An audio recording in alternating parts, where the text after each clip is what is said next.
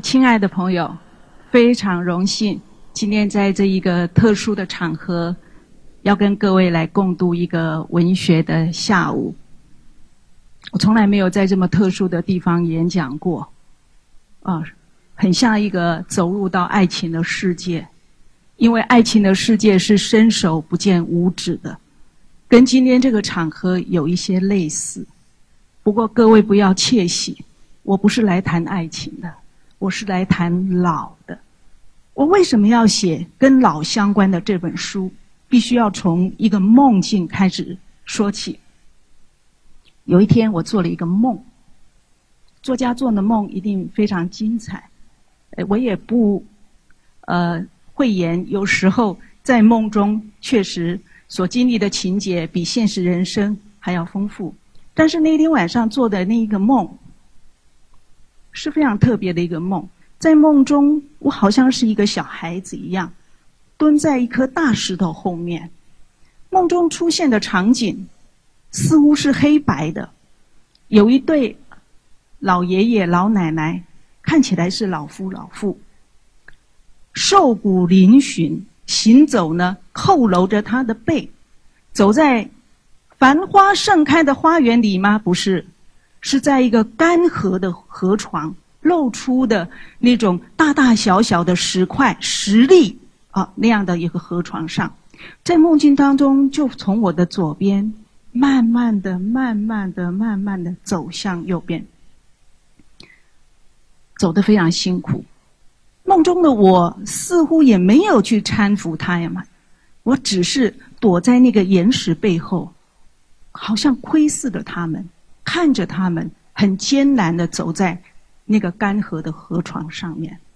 没多久，梦就醒了，一个非常单调的梦。但是这个单调的梦却在我的脑海当中，哎，停留下来，印象深刻。我问我自己，这个梦到底是什么意思呢？也差不多是做这个梦的那一个时间。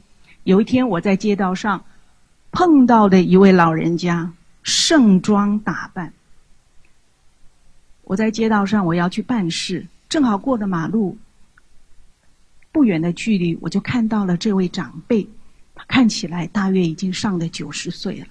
他之所以吸引我的注意，是因为他的盛装。他穿了一个极西啊的旗袍，旧式的旗袍，戴了一顶帽子，戴上眼镜。他的胸前还挂着很多的这个很长的项链。任何一个人在现代的社会当中，大概都不至于做这样的打扮。所以，当他出现在我的眼前的时候，我立刻停住了脚步。我非常好奇，我窥视他，他要往哪里走？为什么他穿成这个样子？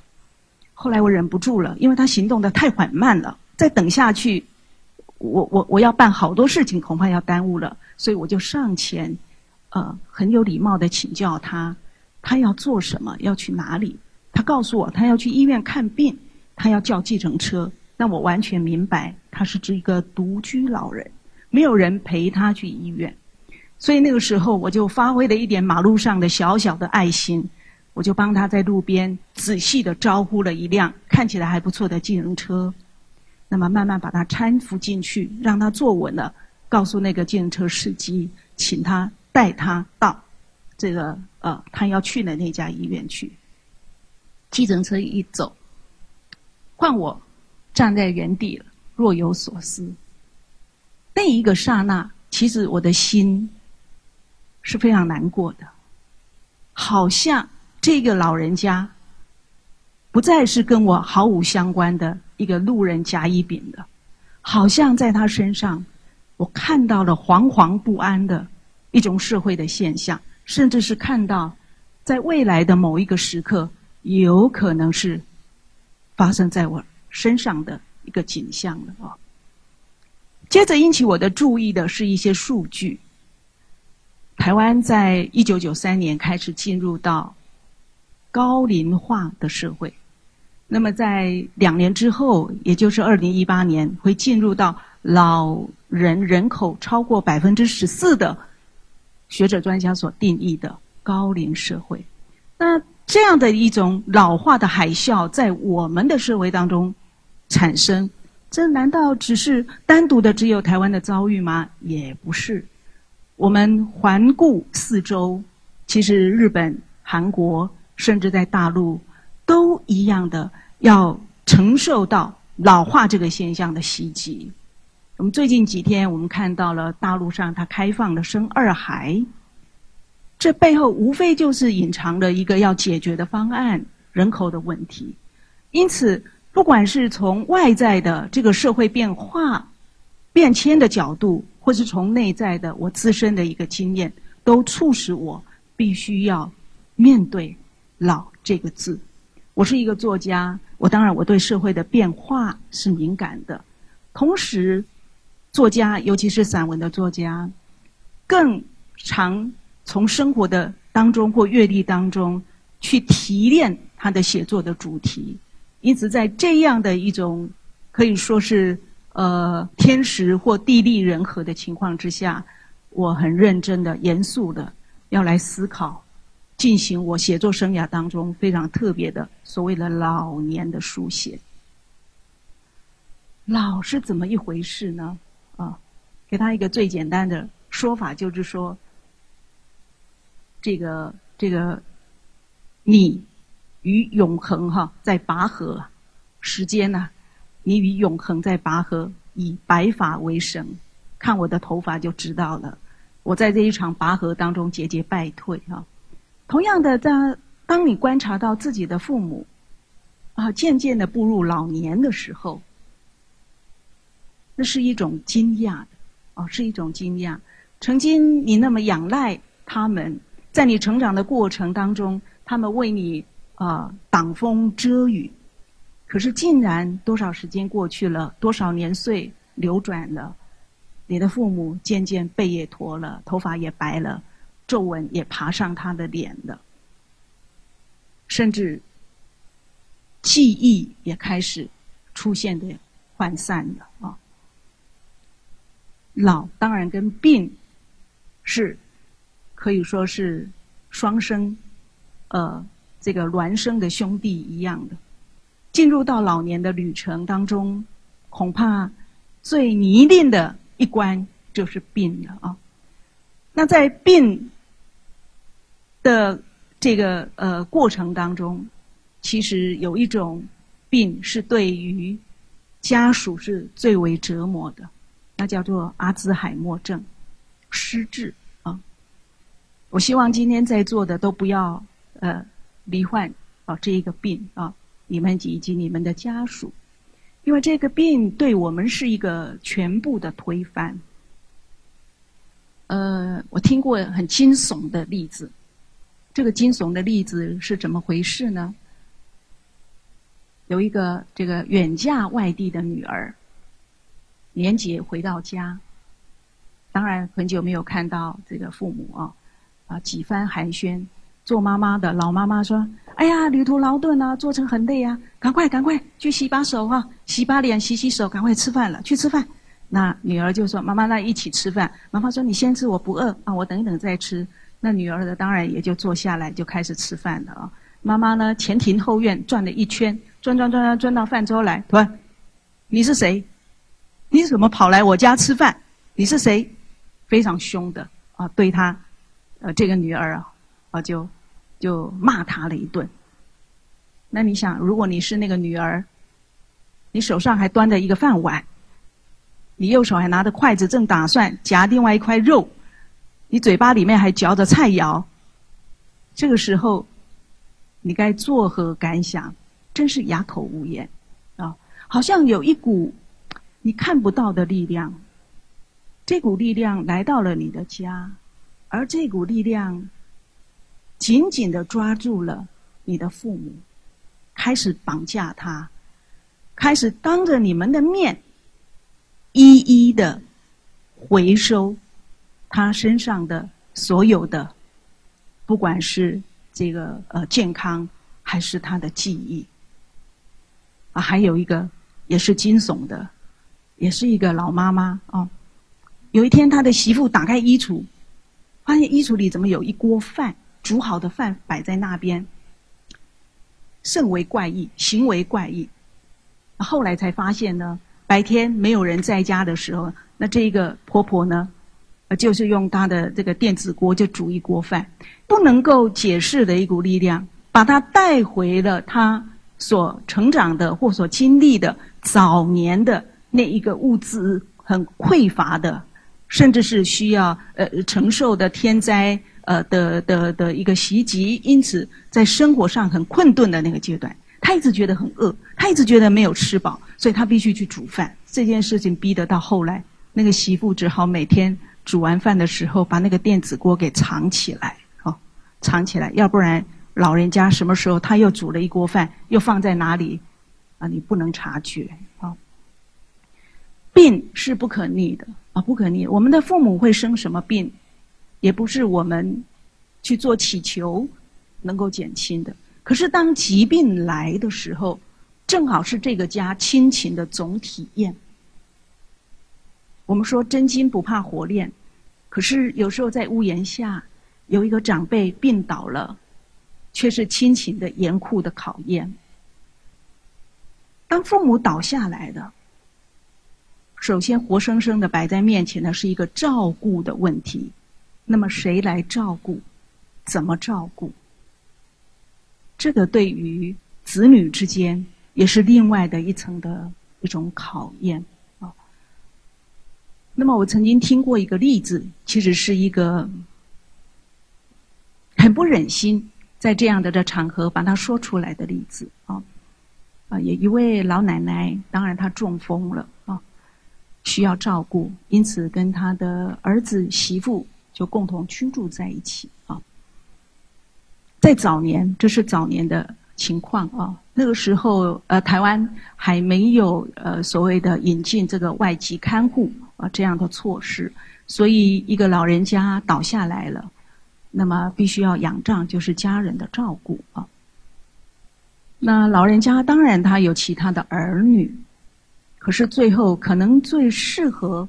来照顾他的是其中的一个儿子跟媳妇，老人家当然就跟他们居住在一起。在众多儿女当中，那个负责照顾的那一方，日久难免会有些不满的情绪，或是负面的情绪会出现。所以，家庭的生活，夫妻之间或亲子之间，因为这个老人家。呃，生病需要照顾，就起了很多的一种变化，甚至干扰的夫妻之间的情感。因为做太太的心里会想，媳妇又不是只有我一个，为什么我要照顾？儿子也不是只有你一个，为什么全部要你承担？他会心生不满。但是做儿子的。他不能管其他人，他的兄弟是如何的一种看法，他必须要承担，啊，因此就有一些争吵。有一天，这样的争吵又发生了，啊，在客厅里面这样乒乒乓乓的争吵，甚至也听到了有物品被扫落在地的声音。稍微一点想象，大概可以知道这样的的场面。是不堪的，而这些声音呢，让在房间里面躺在床上的老奶奶中风的老奶奶，她完全听到了。她是肢体行动不便，她中了风，但是她并没有神志不清，她的心还是那一个老母亲的心，她听得到这一些的争吵，所以下一个画面。就看到有一个老奶奶从房门那边爬出来了，满头凌乱的白发，一面爬着一面啜泣、哭泣，对着他的儿子媳妇说：“你们不要离婚，不要吵了，是我害你们的，对不起，对不起，千万千万。”不要让我们的父母惊艳到这一个画面。不管你多么成功，不管你人生多么的挫败，不管你多么富有，也不管你多么的清寒，有一天，我们的父母老了，只要这个爸爸、这个妈妈，他生你，他养你，在你成长的时候，他没欠过你一碗饭，他没欠过你一份学费，他给了你一张温暖的床，只要他是一个规规矩矩、认认份份的父母，你必须。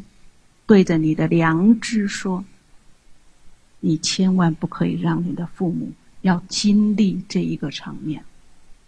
那是什么？那就是孝啊！要不然孝是什么？所以老之后是那一个病字。可是，在病当中，难道我们做子女的就只能眼睁睁的看父母？”受疾病的折磨而束手无策吗？我并不这么认为。也许在病床上的时候，这也能够让我们重新去检验自己跟父母的关系。也因为躺在床上的是他，当我们观看他，当我们照顾他。也许也帮助我们多多少少去回忆起，在你成长的过程当中，你躺在床上被疾病啊，一个感冒也好，一个肺炎也好，你的父母当年是如何的照顾你？你只要拿出你记忆当中当年父母照顾你的二分之一来照顾他，就。绰绰有余了。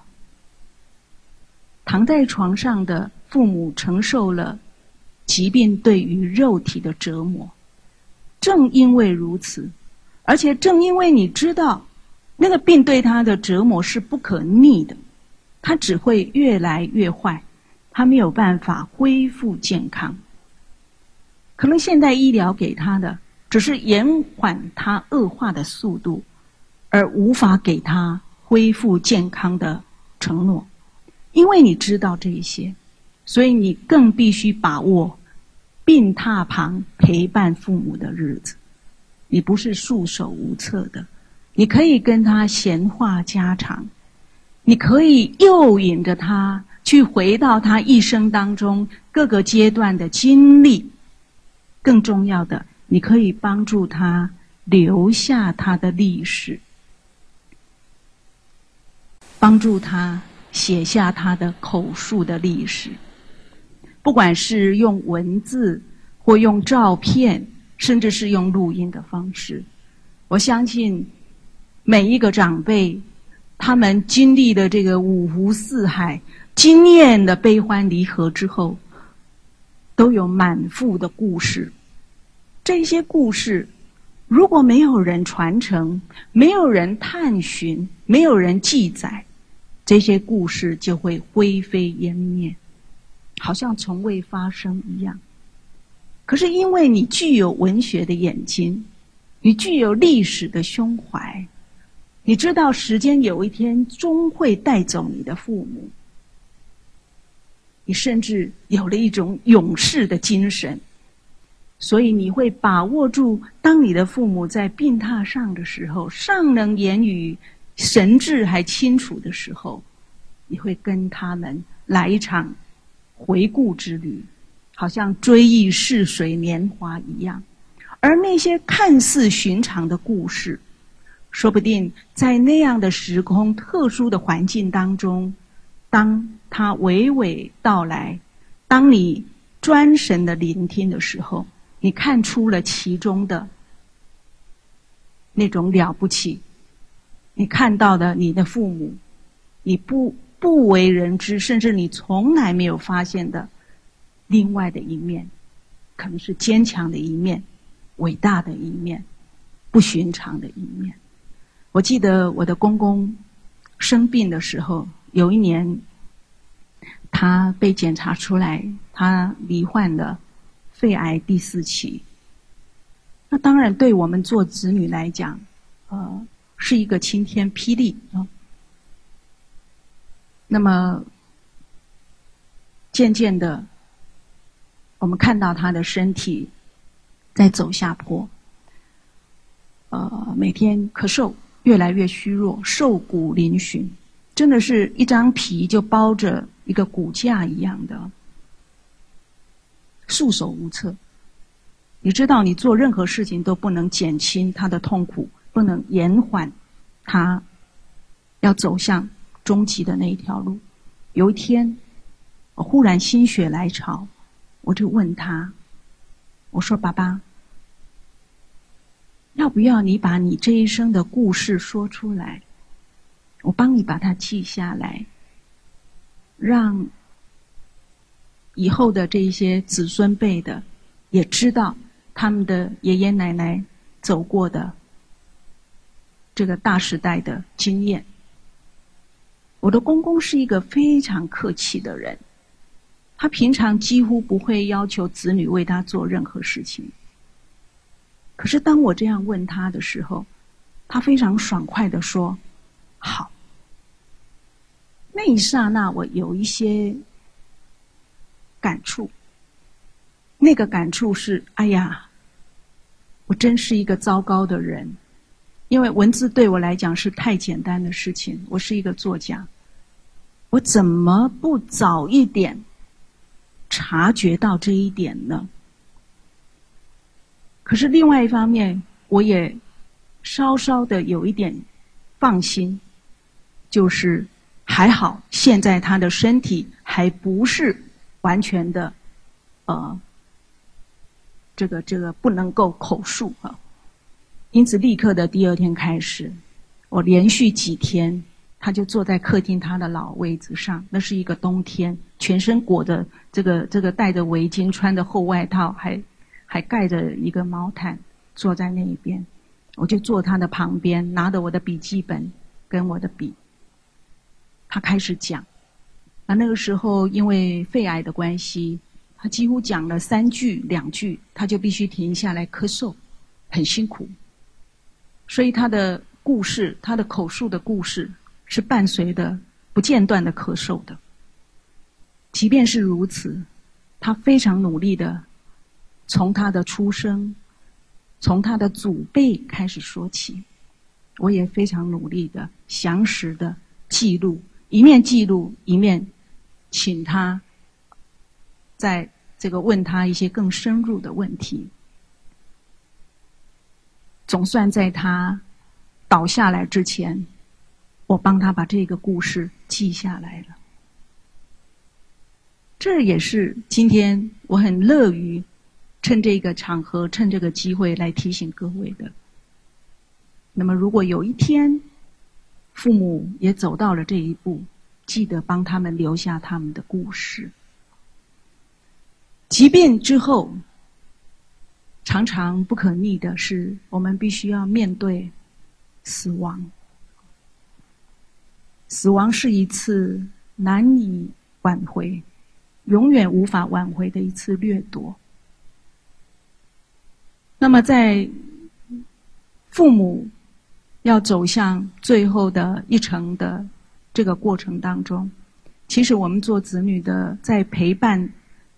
啊，他们身边的时候，要懂得，也要适时的、慢慢的跟父母，要来谈论死亡的这一个领域啊，跟父母共修生死学分，这一门课是深奥的一门课，但是我们必须要陪着父母一起去修这个学分。呃，为什么？中国人当然很忌讳去谈论死亡，可是当他不可逆的时候，他必须要在事前，或者是在父母还清楚的时候，必须对他的这一生要有所安排跟交代。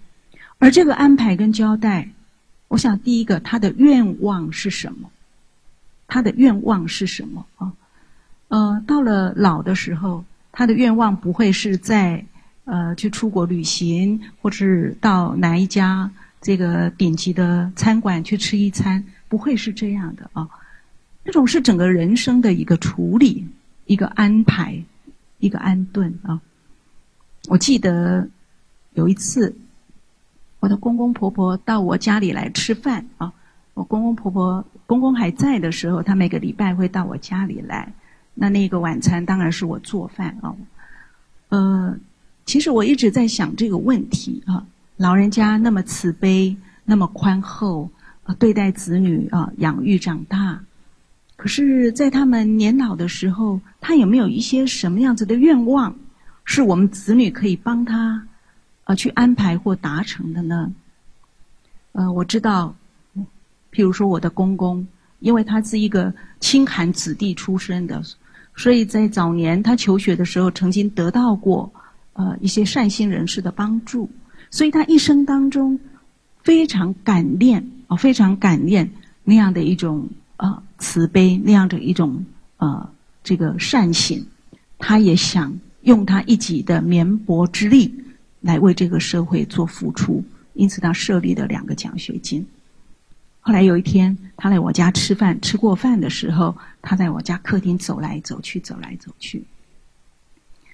我就问他，我说：“爸爸，如果有一天，我们用您跟妈妈的名义。”设一个奖学金，您觉得怎么样？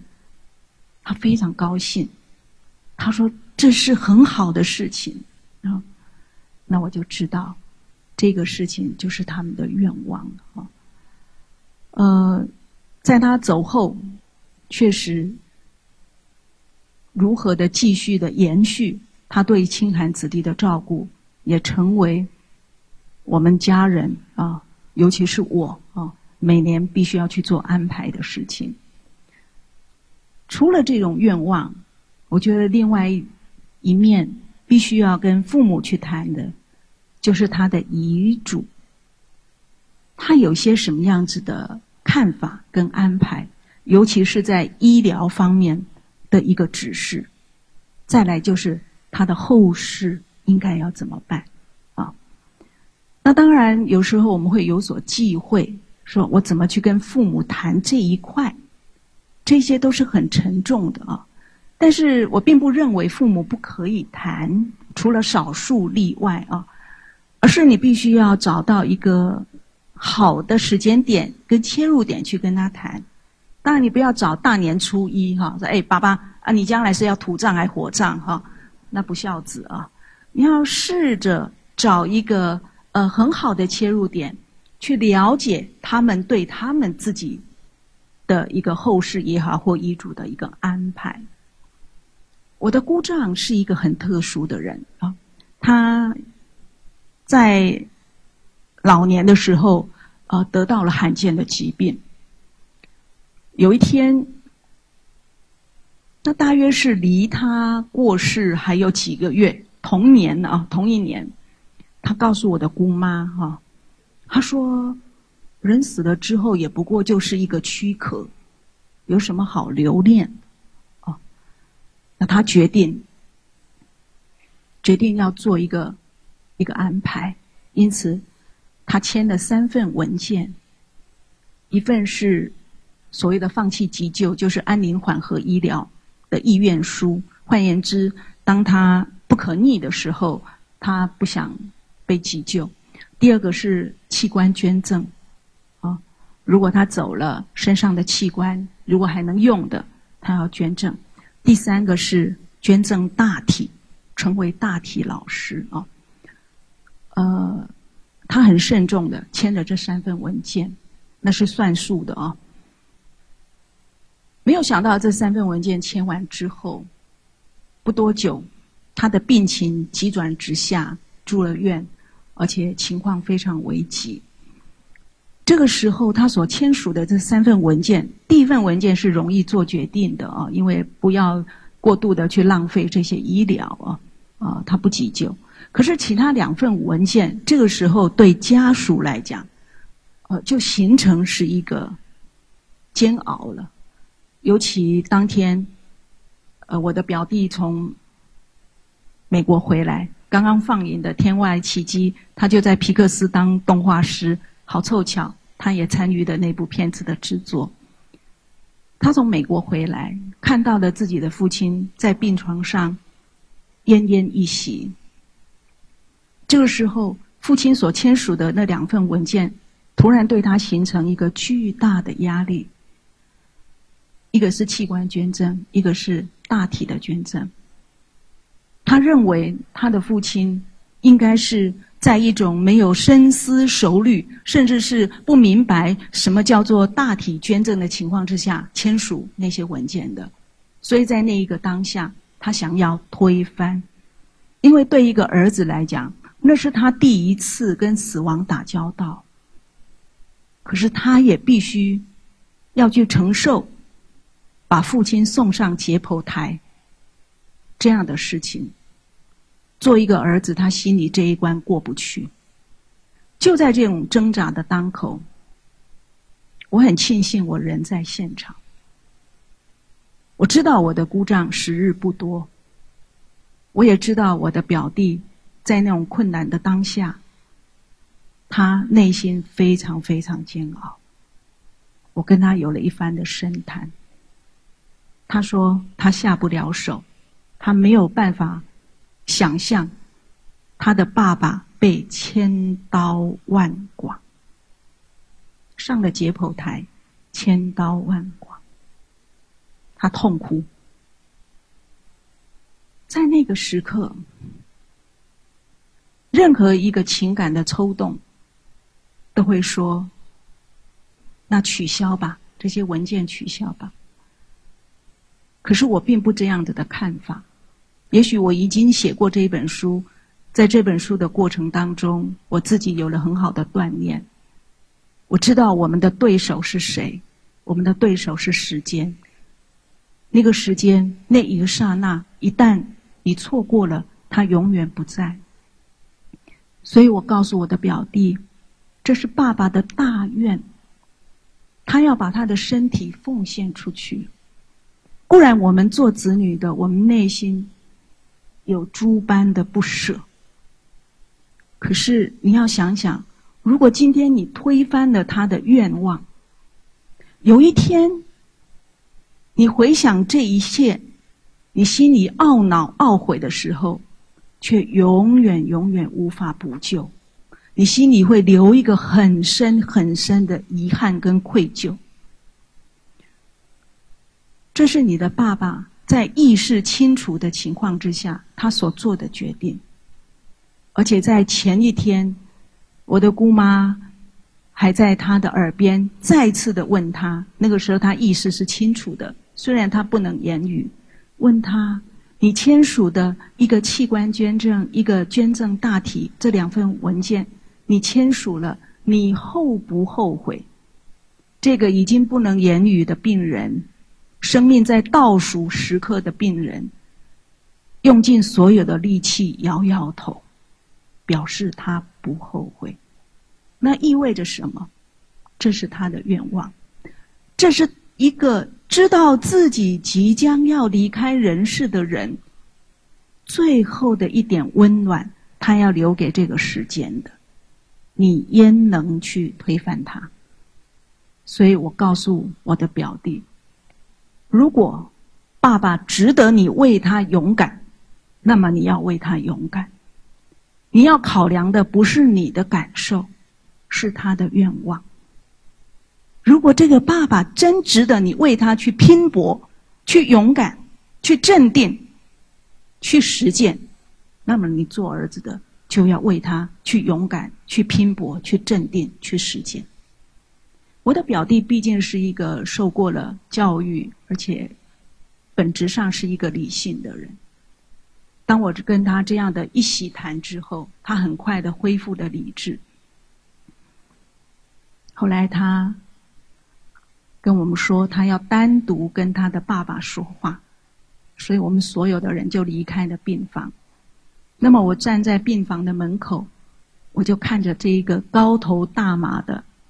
第一次跟死亡要交手的这个年轻的儿子，我看着他坐在他爸爸旁边的椅子上，伸展了他的一只大手，环抱着他的爸爸；另外一只手温柔的从额头到发际，温柔的抚慰着他爸爸的头，一面温柔的抚慰，一面在他爸爸的耳边说：“爸爸，我们都很爱你。爸爸，我们都很爱你。”多么安静的时刻，多么庄严而肃穆的时刻。那些话语，来自于他亲生儿子的话语，一定深深的渗透到这一个父亲的内心。所以不多久，他闭上了眼睛，安然而逝，而且如愿的。成为一个大体老师，这个故事是沉重的，但是我希望这个故事的分享也是温暖的。当那一天来到了我们的屋檐下，来到了我们的父母的病榻前，我希望我们做子女的要有足够的温暖，要有足够的勇敢。送我们的父母步上人生的最后的一里路，在他离去之前，告诉他：“谢谢你，爸爸，谢谢你，妈妈，谢谢你，我们都很爱你。”希望那一天的时候，我们是一个以爱向父母告别的人，而这一份爱。不会随着父母的离去而消失，它会永远的进入到我们的内心，直到有一天，当我们要离开的时候，我们的子女或我们的亲人也懂得用温暖与爱来为我们送别。我想，那就是人生最美好的风景的。谢谢各位。